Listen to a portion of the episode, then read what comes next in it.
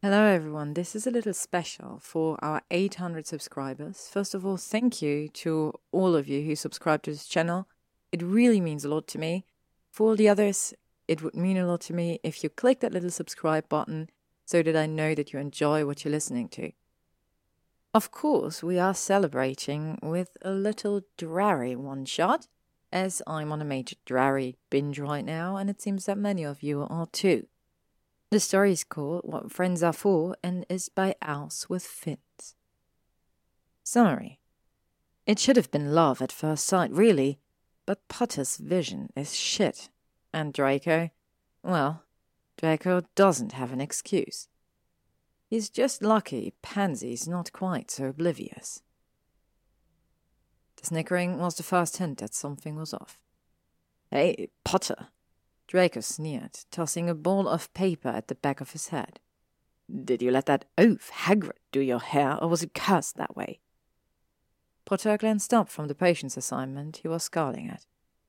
Maybe I just have more important things to worry about than my hair. Apparently you don't. Or you just like oogling me from across the room? The class broke into laughter, but before Draco could respond, Professor Slughorn silenced them to start the lesson. Draco felt his face go red when he noticed the way students would periodically look back at him and giggle. After class, he went to Pansy.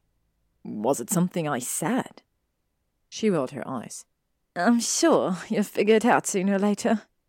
Then she tilted her head to the side. Or maybe not. Let's just give it some time, shall we? With that, she led him to the common room. Draco glared at everyone they passed along the way. The second hint was the sympathy, or rather, the pity. Is it just me, or has Potter been even more inept than usual? Draco was lying on the couch in Slytherin, staring up at the ceiling. His feet were in Blaise's lap, and his hands in Pansy's hair, while she sat on the floor beside him. He nearly killed Weasley yesterday with his botched potion. Blaise gave him a sad pat on the thigh. Draco lifted his head to send him a puzzled expression. He would have been doing all of us a favor, Draco added, in case the comfort was in response to Weasley's potential death. Blaise just shook his head regretfully, and Pansy gave a long suffering sigh. Draco narrowed his eyes at them both. The final straw was when Potter started acting strangely, too. Hello, Potter, Draco sat sauntering up to the Gryffindor. Well, your adoring fans finally got tired of the chosen one. Potter's eyes were glazed over like he was in deep thought, but they cleared when Draco spoke. Oh, hey, Malfoy. Draco blinked. That's all you have to say? Potter shrugged. Oh, sorry. I've just got a lot on my mind right now. Can we do this later? Draco's mouth opened and closed. Uh, I suppose so. Potter gave him a small smile and walked off, already lost in his own head again. Draco gaped. He was beginning to wonder if his mind was playing tricks on him or perhaps it was everyone else who'd gone mad? In either case, there was only one thing left to do. Draco found Pansy in the Slytherin common room. Her eyes flashed with panic when they met his, but he dragged her up to his dormitory and crossed his arms. The fact that she was dreading this conversation only made him more adamant that now was the time to have it. Spill. She feigned innocence, about what, Draco? You know what? Everyone's gone bonkers for some reason. When I make fun of Potter, everyone laughs at me. When I insult him, you and Blaise look at me like I'm suffering from a blood curse. Now even Potter's acting strange. Pansy winced. Potter knows too. I was hoping he was just as oblivious as you are. Knows what? Draco screeched. Pansy paused, considering how to best proceed. Draco, what colour are Potter's eyes? Green, he said immediately. Everyone knew what colour Potter's eyes were. They were the most startling emerald Draco had ever seen. Would be even more if he didn't have those hideous glasses. What colour are Daphne's eyes? Draco thought back on it. Uh, Hazel? Wrong. How about Potter's favorite dessert? Treacle tart. Draco rolled his eyes. Pens, oh, I really don't see what any of this has got to do with the problem at hand. He held up a finger. What's Blaise's favorite dessert? Draco's brows furrowed. Pudding? Wrong again. So I'm a shitty friend. Is that what you're trying to tell me? Pansy just raised her brows. What's Potter's second hour class? Transfiguration? He answered impatiently. He was rapidly tiring of this game. Pansy threw her hands in the air. You don't even have transfigurations with him. How in Merlin's name do you know that? I follow him around sometimes, Draco said defensively. Keep your enemies close and all that. Pansy pointed accusingly. That, that right there is your problem. The stalking thing. Because we've been over this, Pansy. He can't be the perfect golden boy all the time. It's up to me to catch him when he makes a mistake. Pansy groaned and collapsed on the bed. No, not that. Although I'm still pretty sure that's not your responsibility. What I meant was you keep him too close. Draco scoffed. Know thy enemy is practically the golden rule of Slytherin's pens. What exactly do you gain from knowing his favorite dessert, Draco? Draco stood up straighter. What if I want to poison him? But you haven't poisoned him, Pansy said as patiently as she could manage. Or hurt him much at all, really. You just followed him around and tried to get his attention and pin him against walls, for fuck's sake. Not to mention you talk about him literally all the time. I still don't see where this is going. Pansy took a deep breath. What I'm trying to say is that it seems like you don't hate him nearly as much as you say you do. She looked sharply at Draco when he opened his mouth to protest. Let me finish. And don't you dare hex me, because you asked for this. She placed a pillow between them like a shield, just in case. Before she could enlighten him, however, Draco said, Holy Salazar, you think I've got a bloody crush on him? Pansy opened her eyes, relieved that he'd been the one to say it. Finally, she muttered. Draco, on the other hand, wasn't at all pleased with this turn of events. What the actual fuck, Pansy?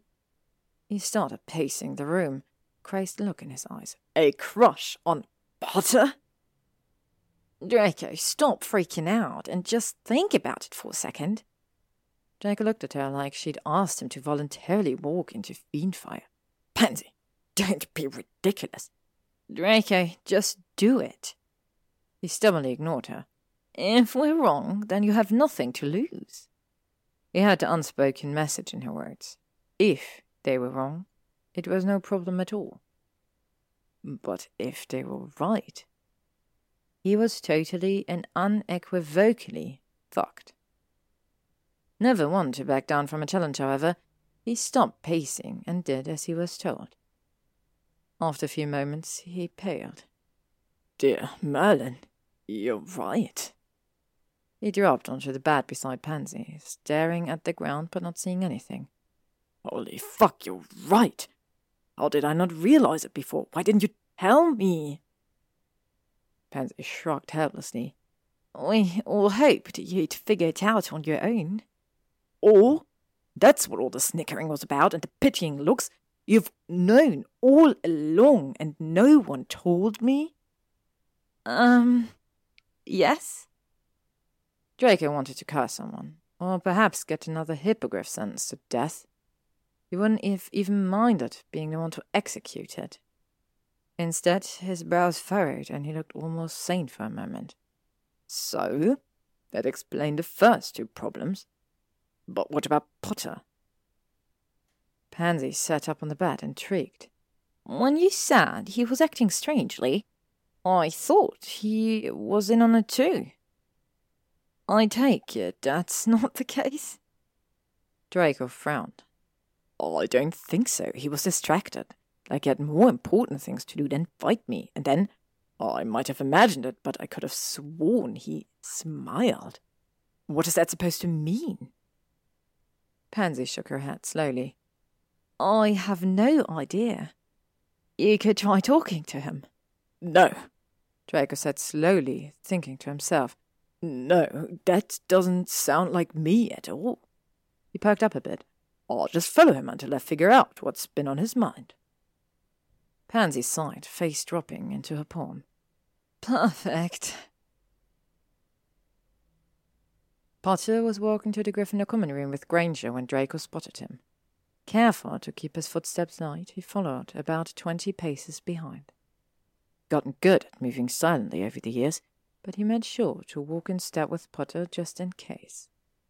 When the Gryffindor stopped in the middle of the corridor, Draco ducked into the nearest alcove. I don't know, 'Mione. Potter ran a hand through his hair. All I know is this is a lot to take in. What's Ginny going to think? When Granger didn't respond, Potter stared at her. She knew too. She's my girlfriend. You'd think she'd have the decency to tell me that I'm. that I'm. He trailed off, looking desperate, breathless, and slightly ill. Gay? Granger offered. Draco held his breath, waiting for Potter to deny it, to tell Granger off for such a ridiculous accusation. But Potter merely deflated. Yeah. He scuffed the stone floor with his shoe. Oh, I just wish someone had told me. That's really the sort of thing you're supposed to figure out on your own. Draco scowled at the accidental insult to his own deductive skills. Potter laughed. yeah, well, I've never been very good at doing this on my own. He sobered and gave her a look full of so much emotion that Draco felt like he was intruding on something he shouldn't. I don't know what I'd do without you, Hermione. Draco tried to slip away, but his rope got caught on the suit of armor beside him, and the metal came crashing to the ground. Shit! He was still out of view, so he hoped beyond hope that Potter and Granger just ignored it and went on their merry way. When he heard footsteps, he cursed his rotten luck and recovered as best as he could, straightening his spine and dusting off his robes. Malfoy, Potter said, brows scrunched up behind his glasses. Hello, Potter. Fancy seeing you here. Draco knew he must have been blushing bright red, but he kept his features expressionless. Potter eyed him carefully before turning and making a dismissive gesture. Draco realized he was telling Granger to shoo. There was a pause, and then the sound of her footsteps receding. They were alone. So, did you sort out whatever was distracting you? Draco asked with forced nonchalance. Oh, I can't be bothered to waste my energy insulting someone who won't give me the time of the day. Potter's lips quirked up, and it took everything in Draco not to faint right there. How had he not realized how bloody attractive Potter was when he smiled? Suppose Potter didn't give him many smiles. Merlin, did he want to change that? You know, oh, I think I did, Potter replied, sounding certain of himself. It took a while, but now. He shrugged. I'm all yours. Draco stared at him, the words not making sense in his brain. Malfoy, this is the point where you're supposed to insult me. Draco clearly disagreed, because his lips were on Potter's and his hands were wrapped up in his robes, and then Potter was kissing him back, and holy fucking Merlin, everything was right. Why on earth had they been fighting all these years when they could have been doing this? After a few moments of shock, they broke apart, staring at each other in shock. Did we just? Yeah, that was. I know. Can we Merlin, yes. And then they were kissing again. When they separated this time, Potter leaned against the wall to catch his breath. As he did, his eyes narrowed. Malfoy, were you spying on me? Draco gave him his best. Really, Potter, that's what you're thinking about, look? And Potter sighed. So, you heard how literally everyone figured out I was gay before I did? Not everyone. Draco offered. I didn't know until just now. He glanced at the floor awkwardly. And, uh, Pansy gave me the same talk about half an hour ago.